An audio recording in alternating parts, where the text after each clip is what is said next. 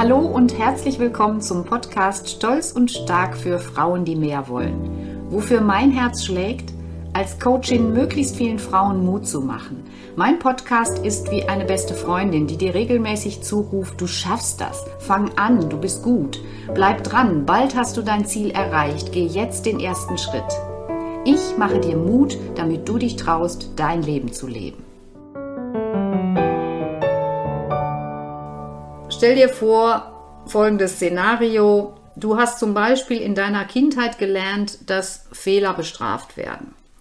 Du hast das so sehr verinnerlicht, dass du als Erwachsene selbst mit dir so umgehst, wie früher zum Beispiel deine Mutter oder noch strenger.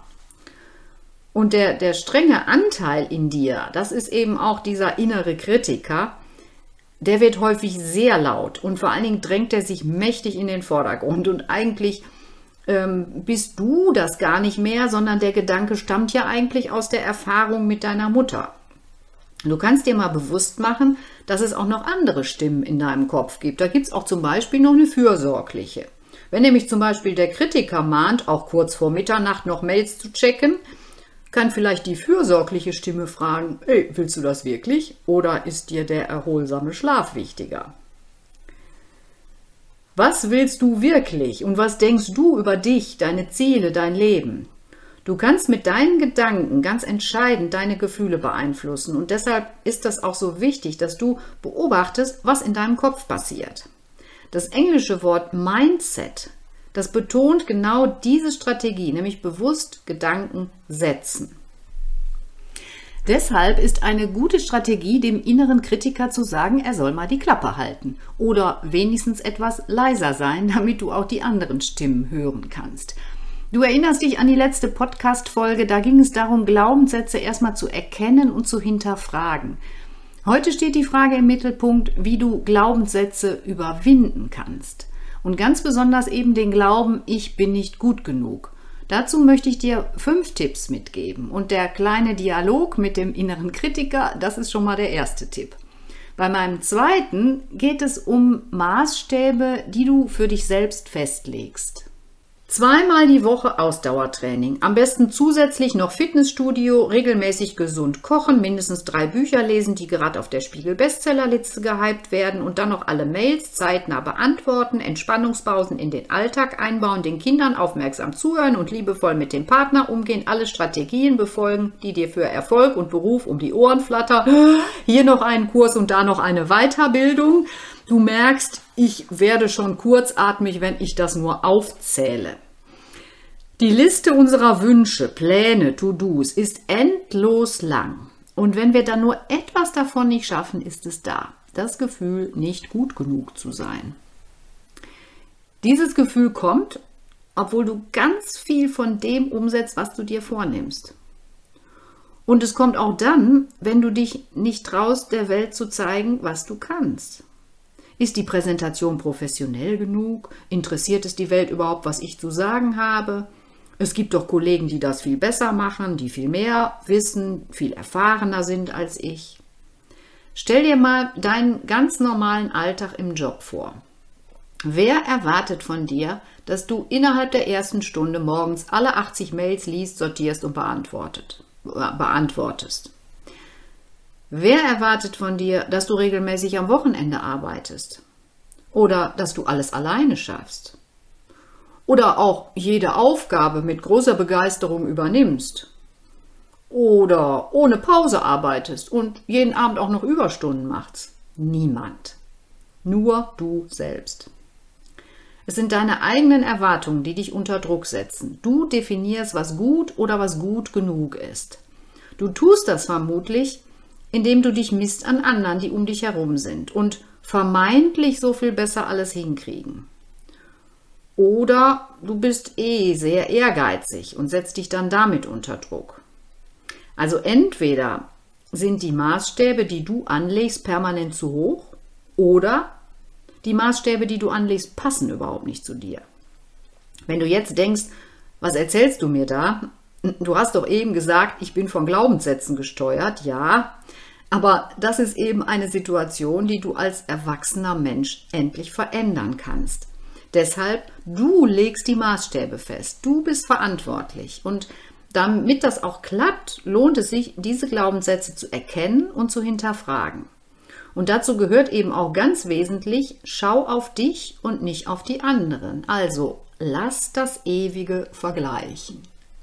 Hier zitiere ich immer gerne meine 92-jährige Mutter. Die sagt dann zum Beispiel, es gibt so viele Witwen, die im Altersheim leben und ich darf noch in meiner Wohnung sein. Oder es gibt so viele, die nur mühsam mit dem Rollator laufen. Ich kann noch alleine zum Friseur und einkaufen. Es gibt so viele, die in meinem Alter gar nicht mehr sehen können. Ich lese jeden Tag die neuesten Nachrichten bei Google und freue mich über Fotos bei WhatsApp. Meine Mutter, die macht das nämlich echt richtig an der Stelle. Sie vergleicht sich, ich sag mal so ein bisschen in Anführungszeichen, nach unten. Das heißt, sie schaut auf Menschen, denen es schlechter geht. Leider machen wir Businessfrauen das oft falsch. Wir schauen auf die, die so wahnsinnig professionell bei Insta erscheinen oder die schon wieder ein neues Buch geschrieben haben oder die den besser bezahlten Job haben oder die gerade mal erfolgreich einen Auftrag abgestaubt haben. Alle sind sie so gut. Das ist nur ungesund. Und vor allem, weil du gar nicht weißt, zu welchem Preis sie diese Erfolge erzielen. Das genau muss ich mir nämlich auch öfter sagen. Du weißt ja so, mein Glaubenssatz war mal, ich bin nicht gut genug. Ich habe da inzwischen viel dran gearbeitet, aber wenn ich die perfekten Instagram-Profile sehe, dann kommt er doch noch manchmal hoch. Sich nicht zu vergleichen, das löst jetzt nicht 1, 2, 3 deinen Glaubenssatz auf, aber es ist ein kleiner Schritt, der dich zu einem nützlicheren und positiveren Mindset bringen kann. Und dann habe ich auch noch einen Tipp für dich, das ist auch bestimmt ein Spruch, den du kennst. Better done than perfect.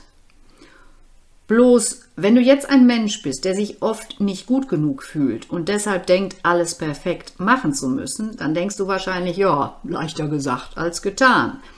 Aber vielleicht helfen dir dabei folgende Gedanken. Bei meiner letzten Resilienz-Masterclass in Göttingen, da hatte ich eine ziemlich coole Zimmerkarte vom Hotel. Einfach machen, könnte ja gut werden. Ich dachte nur, klasse, wie passend zu meinem Thema. Genau das ist es. Verabschiede dich mal von dem Gedanken, dass es perfekt werden könnte. Wird es sowieso nicht.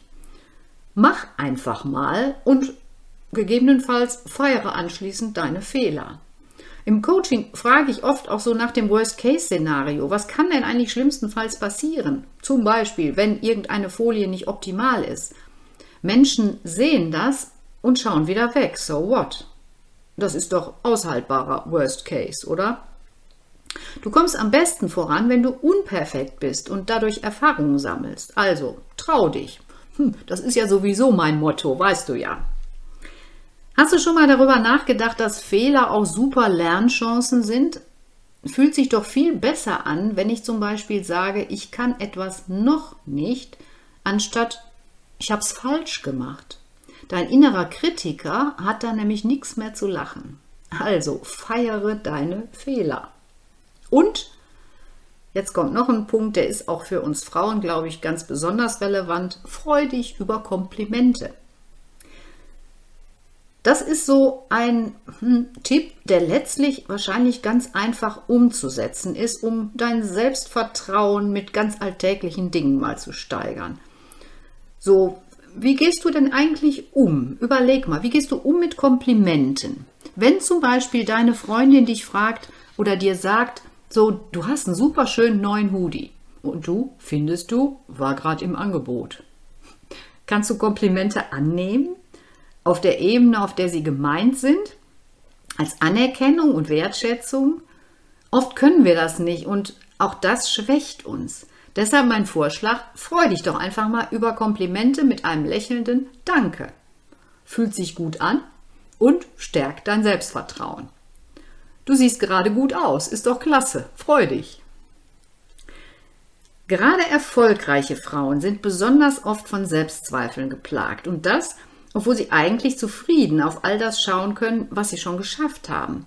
Dafür gibt es sogar Namen, Imposter-Syndrom oder Hochstapler-Syndrom. Frauen, die darunter leiden, glauben, dass sie nicht intelligent seien und ihre Leistungen von anderen total überschätzt würden. Eins ist klar, das fühlt sich überhaupt nicht gut an.